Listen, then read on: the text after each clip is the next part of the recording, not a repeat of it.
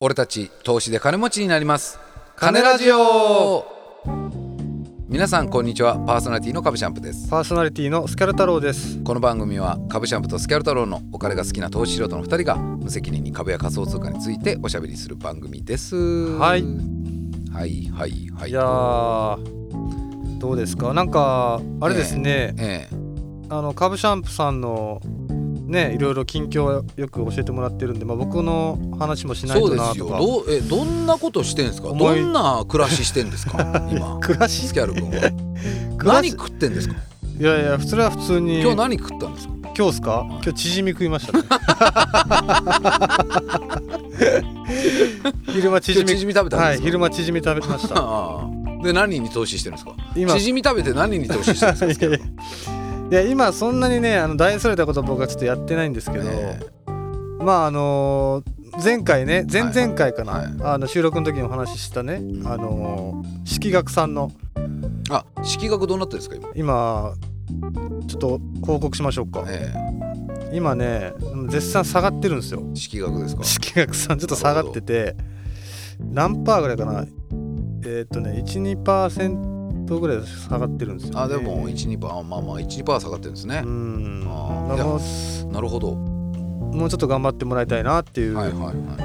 感じはありますけどい、なねる。ほまあだからこれあのーあるあるかもしれないですけど、どええその株とかね仮想通貨にちょっとうまくいかなくてうん最近僕は何をやってるかっつったらあはのナンバーズいナンバーズやってんですかスキャル君ナンバーズやってんですか最近まさかのナンバーズこれあのあるあるなのかもしれない投資素人あるあるいや投資しろとあるあるなんかなじゃないいですかいやあわからのんけどうまくいかなかなかったらギャンブルに行きがちっていうあーあるかもねまあでもトレードもギャンブルやもんね、まあねうんギャななんですけど今ちょっとナンバーズにハマってて。はいはいナンバーズって何なんですかあれ俺よく分かってないんでだすから要はナンバーズ3と4ってあってうんナンバーズ3はは、いまあ要は3桁の3なんですよ、はいはいはいナンバーズ4は4桁のよ4なんですけどね、はいはいよん 4, なんですけど、だから1 0から9999までうん数字があるでしょ、うんうんでその並びはい例えばその抽選で、えー1050今回の抽選番号は1050番ですはいはいはいでその1050を買ってた人がうん要は当たりなんですよああそういうことですかそれを番号を自分で選ぶってことですそうそうそう選んで番号を選んで、はいはいであのー要はまあ番号が全部合ってたらんストレートって言って一番高いんですけど、でもそれで大体どんぐらいのえっ、ー、とね100万ぐらいわおであでも100それでも100万ぐらいですか100万100 100何十万とかうんでまあそれでいろいろ買い方があったりとかして、あの番号が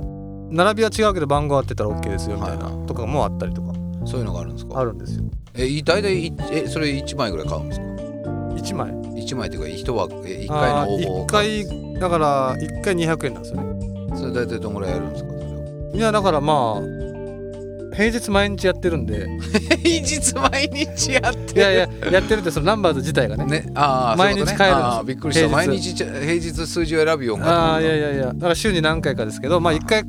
1回買うのはだから23通りとかですかねああじゃあ3 5 6 0 0円うん600円なら、とかと800円とかですかあこーんな感じで今やってます当けたどったことあるんですよまあ、あるけど1,000円とかあー まあそうねうーんでもね意外と面白い面白いですまあまあまあねの法則性がまあなんかそれなりにあってはあはあはあのー流行りの番号とか流あはあは行りの番号とかよよく出る番号とあかうんそれが本当に続いたりするんですよへえ一応あるんですね一応そういうこうそういうデータというか、まあまあまあある統んで計統計みたいな統計がそれに合わせて買ってるんですか、まあ合わせてっていうかまあ自己流ですけどねうん自分なりに法則性をちょっとこうなるほどねなんとなく探って焼かれますよ、あ焼かれてますいや焼かれてますよ、はいそはいれはもうまああるあるなんでそれは当たればいいですけどね宝くじとかと一緒ですよねそうそうそうそう当たればいいけど当たるまでギャンはブルもう搾取されてますもんねこれはねそうなんでますさかのなんかでも宝くじってうん、なんかもう待つだけじゃないですかまあまあまあま買ってあはいまあそのナンバーズもそ そうなんですけどじち まょあそううん何も、っとおかしかったの要は自分で数字を選べるからうんちょっとこうゲーム感覚もあーあるし実力がちょっとこう発揮できるみたいなのそがうそうそうあそーうなるほどね、まあ、もちろん全部運なんですけどあーまあ確かにねあのそういれはあるうそういう楽しみ方はありますよねその俺もそういう意味意味意味でうんスクラッチああの買ってる時あったあ スのクラッチしょった削ってるのは自分やんいやいやそこはうや自分のこうが力願掛 けそれ1円より10円よりも1円で削った方があーあーそのそういうこなとんかかあ引きやすいとか、はいはいはいはいちょそういう気持ちになってしまったことあるよねそうそうそうもう選んだ時点で決まっちゃうんやけそどうそうそうそうでもなんかそういうここうの最後の一塩は俺がうんやることによって運命が変わるみたいな気そう持そちうそうそでうそうスクラッチやってた時はあったね、やっぱあるんですね、うん、まあそれにちょっとこう似た感じなのかもしれない、まあそうかもしれないですまあまあちょっとそんな感じですよ最近はいねやー話せば話すほどさ我々はやっぱり投資素人だなと思いますねいや本当ですよもうど素人ですよ、だってなんか株やらずにトレードやったりさう、ん、で株が式学さんの株が下がっちゃうきつってナンバーズやったり さどうしようもないぐらいの本当どうしようもないぐらいの投資素人ですけ どそんなこんなで今日のトークテーマはこちら、投資素人はスニーカーに投資しろよっはいはいスニーカーですかスニーカーに投資しろですよはあなんかねあのー最近ちょっとこうスニーカー投資がよく僕の目に入ってくるんですよね、はいはい投資話題なんですよもう投資スニーカーに投資どこうれです今聞いたことないでしょ、はい今ねはいろんな投資があるんですよ、んあのコロナ禍になってみんな投資やってるじゃないですか、かはい S&P500 に投資してる人めちゃくちゃいると思うんですよこの,、うんうんこの今ラジオ聞いてる人でもであの株もあるしね、はいあの不動産もやってる人いると思いますよ、うんでもちろん仮想通貨なんてめちゃくちゃいるでしょ、んあの今アンケート出してますけど、はいでもね、あのーそれ以外にもね投資って実はいろいろあって、はいあのなんかいろんな投資あるなと思ってこう見てたんですけど、はいはい最近特にスニーカー投資ちょっと話題なんですよね、へえまあ、僕の中では。っうんていうのが、あのーちょっとニュースで見た人もいると思うんです、んリスナーさんでも見た方いらっしゃると思うんですけどラップ歌手の、あのーでファッションデザイナーの,、うんあのカニエ・ウエストっていう有名なはいはいこの人がナイキとコラボしたスニーカーが、うんエア・イージーっていうのがあるんですけど、うんまあ、その試作品がですね、はいあのそれこそあの先月の4月うんあの26日にあのけ競売にかけられたらしいんですうよんはいそれがですねなんとスニーカーとしては過去最高となるは180万ドルえで落札されたっていうえやばこれ日本円にすると1億8900万円ですやばいっすねス靴ニーカーよ靴でしょズッスクニーカーでしょズ ックよズックが1億8900万円はあでまあただまあそういうレアもんやから、まあまあまあままあ、一応その見込みみたいなのがし査定額みたいなのがあって、はその査定額の時100万ドルやったらしいんよあうんまあまあ1億円でもそれでも1億円やきねえそれをさらに1億円近く上回って1億8900万円もえやばういかれちゃうやろやばいねズックよ何でも言うけど ちなみにカニウエストこの2008年に開催されたグラミー賞授賞式でうんそのパフォーマンスを披露したうんうん際にこのそのご自自身の足のサイズに作られたうんうんらしいんですよこのスニーカーはねあそれをな着るほど用したらしいんですよまあそれもあって高騰したっていうねあーそのグラミー賞と相まってっていうそうなんですよああなるほどなるほどなんでねこのスニーカー投資がねもうすごいんですよ今すごいですねなんかちょっとにわかにこう燃え上がってるというかね、うんまあ、コロナ禍をきっかけにまあさっきも言ったように、はいはいまあその投資始めるとか、うん副業を始める人がまあ増えてるわけですよね。ああまあそうでしょうねでまあその中でこうギグワークっていう要は単発の仕事とか、うんそういうネットビジネスとかさまざまなこう副業がある中でですねその投資っていう自体も、まあ、結構かなり、うんあの収入をプラスする一つの方法として、うんうん結構今認知一般的にされてきてますみたいそうですねな感じのがねうん風潮がありますよと。はいはいで、まあ、積み立て投資とか、うんまあ、株式投資とか、まあ、資産運用って言われるものが、まあ多いじゃないですか、そうですねまあ、さっきも言ったように株とかうんうんもそうですし、まあ、投資信託とかね、うんもうあの有名なんで言うと、うん皆さんやってる方もいるかもですけどそんな中資産運用以外にも、はいそのアートとかねうん例えばワインとかうんそういうおもちゃっていうコレクション投資を行う人がうんうんめちゃくちゃ増えてるらしいんですうんよ、なるほど方法がこれもネット調べですけどうんそういう方法に目をつけてやってる方々がめちゃくちゃ増えてますとはいはいでそんな中で今密かに話題を呼んでるのがスニーカー投資なるほどですねでスニーカーっつうのはうんなんかねそもそも世界的に大ブームなんやってうんうんスニーカー好きじゃないですか好きでスすキャルよ君もスニーカー好きっすよね好き好き僕結構ねもらい物なんですよああそっかそっかあのーもらい物し全然話変わりますけど、はいはいもらい物してる人ってお金持ちにならないんですってあそうなんですか、ええだから僕だなと思いました 全部もらいもんですもん服も靴もなるほどなるほど全部もらいもんですもんだなと思いましたねまあまあそれは置いといて、まあまあまああのスケル君もスニーカー好きでしょ、まあはいはいナイキとかコンバースとかそうですねめちゃめちゃあのね1ヶ月合わなかったら大体スニーカー変わってんじゃないですか 何かしらのスニーカー買ってんじゃないですかまあまあ靴はい大好きですそうでよすよね、まあ、そのス,、まあまあスニーカーを僕はもらってるわけですから、まあそうですねええなんでスニーカーっていうのはまあそれぐらい日本人も大好きだし、うんまあ、もちろん韓国も大好き中国人も大好きアメリカ人も大好きなわうんうけんですよ、アメリカでのスニーカーの市場規模っていうのはそもそも650億ドルこれははあ日本円でいうと7兆円約へえそれをくらい超えるとされてて日本国内でもですねうんここ数年でのスニーカーの市場は5000億円を超える規模に成長したんはあやばいですねです5000億ですよすごくないへえすごいで、まあ、アメリカではもうさっきも言ったようにスニーカー通して億万長者になった例が、まうあ、んポツポツと出てきてますみたいな、はいはいまさにそのアメリカンドリームを感じさせるのが感じさせるそういう夢のある投資術っつうのが、まあ、スニーカー投資ですよねっていう話なんですよねただ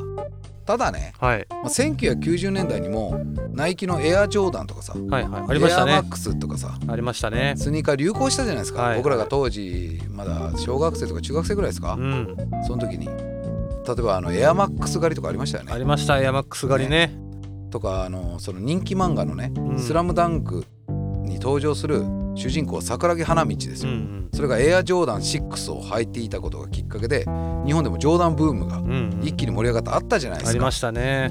でエアジョーダン 4, 4ですね、うんエアジョーダン4っていうのがその時定価約1万5,000円のものがうん4万2,000円で売られてたらしいです、まあ、そういったのが90年代にもまああったんですよね、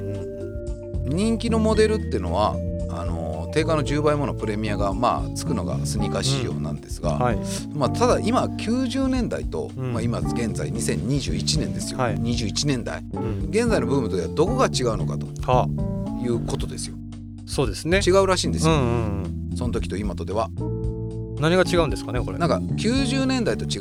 って、うん現在はですねあのースニーカーブームっていうのはもちろんあるけども、はいどちらかというと転売が盛り上がってるっまあすなるほどなるほどていうのがねあの SNS とかウェブメディアでこう新商品の発売は発売がさうんこうそういう情報が発信されてそういうのが、まん、こうなんていうの瞬く間にこううん世界に伝播していくでしょ、はいはいでかつてそういうのスニーカーっていうのがこういうレアなスニーカーがあるっていうのはマニア同士の情報交換でしかなかったんですよ、マニア同士の情報交換によって成立していた市場がうんうんうんこういった、えー、と SNS とかはいインターネットのテクノロジーによってオープンになりすぎたとそれによって情報がスピーディーかつ爆発的に広がっていったっていうのが環境が今現在ですねうんうん転売による取引が活性化している背景にあるのかもしれないと言われてますよなるほどでね。すうんだからやっぱりテクノロジーですよそそうですねれによってスニーカー好きじゃないけどスニーカーに投資価値があるということに気づいた人がいた,、うんうんいたわけですようね、んマニアは高額でも買うじゃないですか買いますね結構俺の周りもいるんですよ、うんい10万で買うやつとか、ますよね結構いるんでそういったことでオンラインで気軽に転売できるサービスが増えてきたっていうのはやっぱ大きな理由ですよね、だからというのもね今あのスニーカー転売を軸にうんうんブランドと消費者の関係を変えるかもしれないスタートアップ企業とか出てきてるんですよ、えーそんな会社があるんですかははい、そういう中で面白い会社があるんですよ、いそのスニーカー転売をまるで株式取引のように、うんうんそういった仕組みであの取引させてくれる転売プラットフォームっていうのがあって、えーそれは知らないその面白いのがねストック X ってこれちょっと見てん、はいはいストック X ちょっと開いてみて調べてみてえーっともう見てるあーはいはいはいはいでこのストック X の靴 の一つの靴の下に行ったやばらいもうあの分かるかねこいやれわかります株なんよこれもなんかもうチャートチャートがあって1年間でどれぐらい値動きしたかみたいな で売ると買うがあるよこれやばいなはやばいやろいはでスニーカーこれねスニーカーだけじゃなくて時計もあるし、うんストリートブランドもあるんやけど、いえまあ、ー多分レアなやつもあると思うんよね、うんうんそれに全部こういうチャートがあるんよ、あそうなんやで今売ったらいくらで今買ったらいくらなのかっていうのが、えーあのまるで株式とか、んまあ、そういうもののようにうん取引できるのがこのあのストック X なんですよこれめちゃくちゃ面白いよねこれすごいねバイトセルがあるけどちゃんとほんとねえー、これは知らん知らなかったいやー面白いよね、うんなんかだからうんすなんかすすごい時代だなというかそうっすねなんか身をもって、ままあ俺もなんか半信半疑だったわけうん調べてる時は調べてる時っていうかもしかしてと思って調べてる時はさ、うん半信半疑やったわけやけどさ今こうやってそのこのサイト見たらいやうんガチなんやなと、そうね本当にそういう投資商品としうて、んうんスニーカーで扱われてるなんていうのがまざまざと分かるんですけそうど、ね皆さんもよかったらぜひ見てくださいうんまあ身の回りでも結構増えてきてるんじゃないですか、これやってる人っていうそうな転んです売よそうねなんですよ結構転売はね僕の知り合いでもやってる人増えてますけど、うん特にやっぱスニーカーはすごいですそうねですねこう見るとね。はい、ということえーなでる、ほどなるほどまあいろいろと説明しましたけど、はいはいその中でも今注目のねまあ、10商品おいいっすスねニーカー10商品をね最後に皆さんにね、はいお伝えしたいと思いますよ。第10位いいですか、はい10位いきましょまあ、10位というか、まあ、これ「い」は僕が勝手につけてるんで、うんうんあの世界世界がつけてるやつじゃないんですけどね、うはいまず第10位はいえーアディダスヒューマンレース NMD ファレル×シャネルのコラボですねあ2017年ファレル・ウィリアムスね、はい、これ、えーえー価格が現は在6213ドル、日本円でいうと67万円ですはあ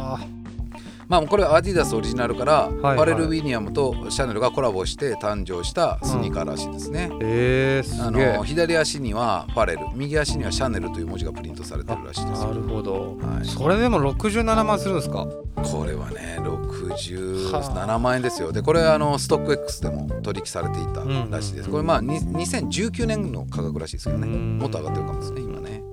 はい第9位いきますよ、はいそのままエアジョーダン3レトロ DJ キャレド・グレイトフルこれは2017年製ですねあはいこれが7000ドル約75万円はあなんか真っ赤っかですよこの靴うんエアジョーダンはやっぱ常にトレンドをやっぱ生み出してますからねねえ発売から数時間以内に大体完売してしまうみたいなこともねあ珍しくないらしいですうよ、んうんでこのモデルはエアジョーダンと DJ キャレドの初のコラボによって誕生したらしくてなるほどねヒールカウンターとアッパーとんミッドソールの間に象のアニマルプリントが施されてるらしいですはなんかすごいよあねすごいいねやーまあまあどんどんいきましょうか、はい第8位これまたエアジョーダン3、はいえーレトロレジェンド・オブ・サマー2013年製です、うーえーおん値段8500ドルはいはいは約90万円い90万これは2013年に行わ行われたコンサートツアー「レジェンド・オブ・サマー」かなうんのためジャスティン・ティンバーうんティンバーレイクジャスティン・ティンバーレイクと JZ ですね、有名な JZ にようりデザインされ、自身らも着用していたモデルらしいです、はあこれが90万円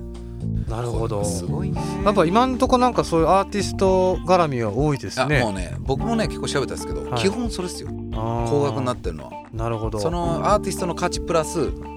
ああコラボの価値あーが基ブラ本ン的にドとそかのね金額,、うん、金額になってなまるすほどなるほどはいはじゃあいきますよはい第7位ないえーナイキエアマグはあバックトゥザフューチャー BTTF2011 年です、ね、お来ましたねはいバックトゥザフューチャーはいこれが8896ドル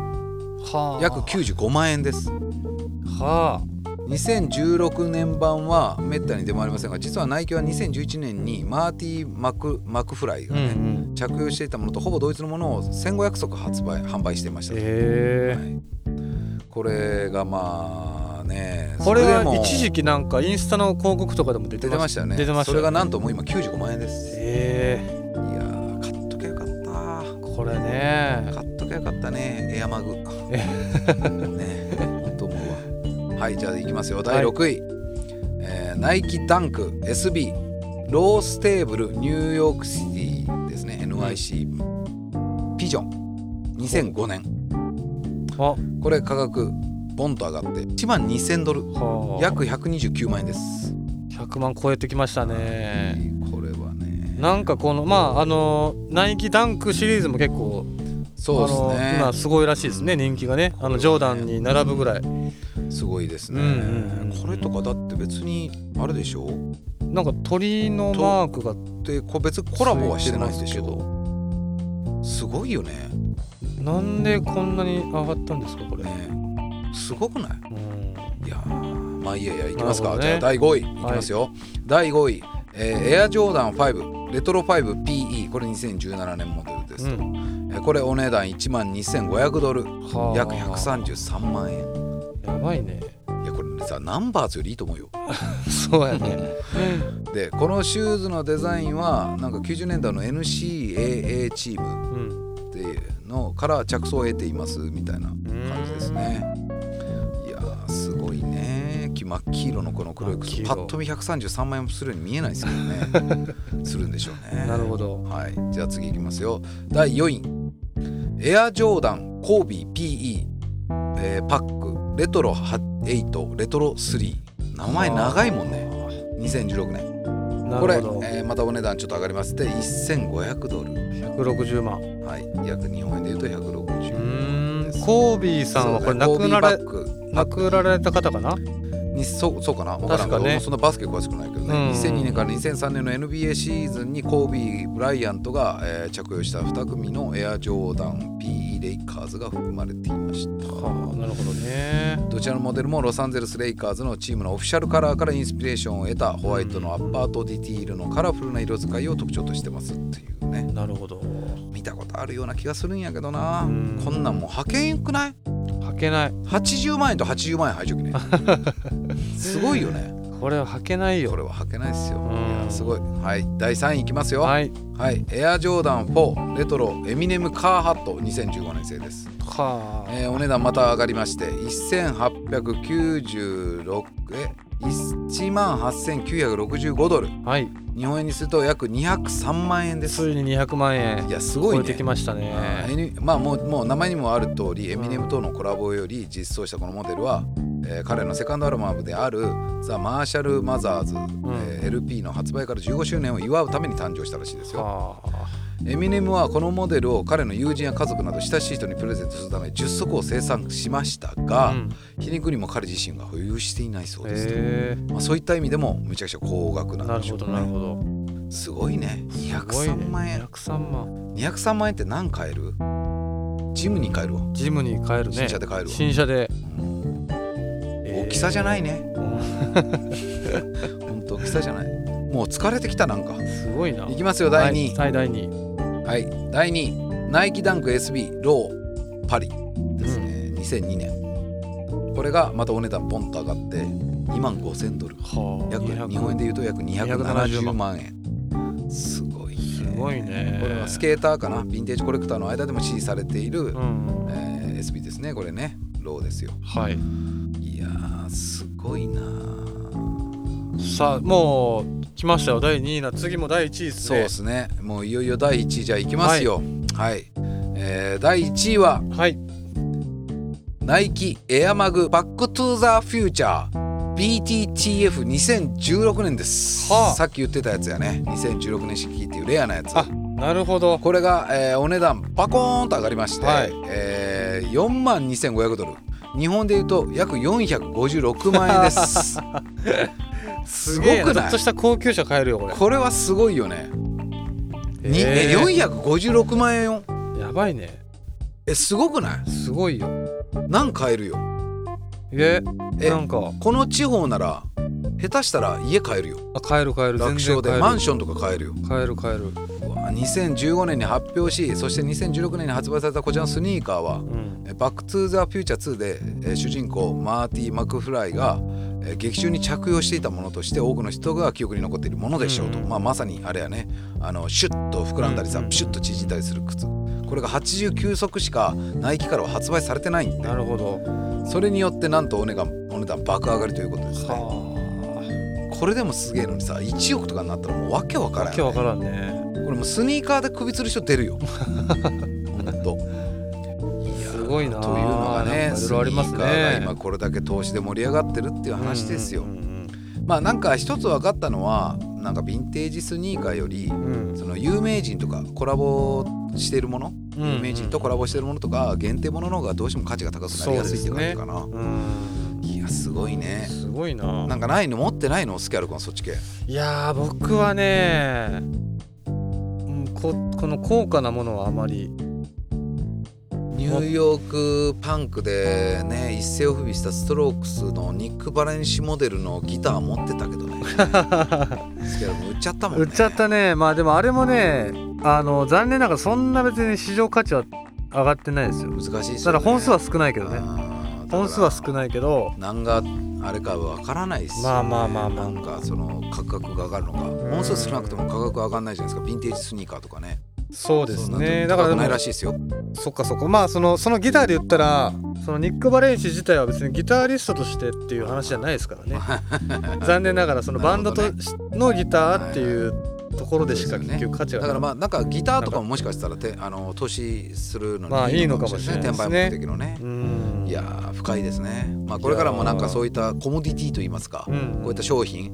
の投資もねちょっと僕あの時間あったら調べてみようと思ってまいすやので。ーはい面白かったですうねん皆さんもなんか自分の趣味に合うものがあればぜひぜひやってみてくださいっていう感じですかね、はいはいそんな感じですかはいはい、えー、株シャンプーもスキャルドラもツイッターやっておりますのでそちらもぜひフォローください、えー、俺たち投資で金持ちになります金ラジオは毎週水曜日東京証券取引所の全場終わり朝11時半にお送りしておりますまた番組に対するご意見やご感想もお待ちしております金ラジオ 2020.gmail.com までメールをお送りください、はいありえー、本日もお聞きくださいましてどうもありがとうございましたがとうございましたはいそれでは次回の金ラジオもお楽しみに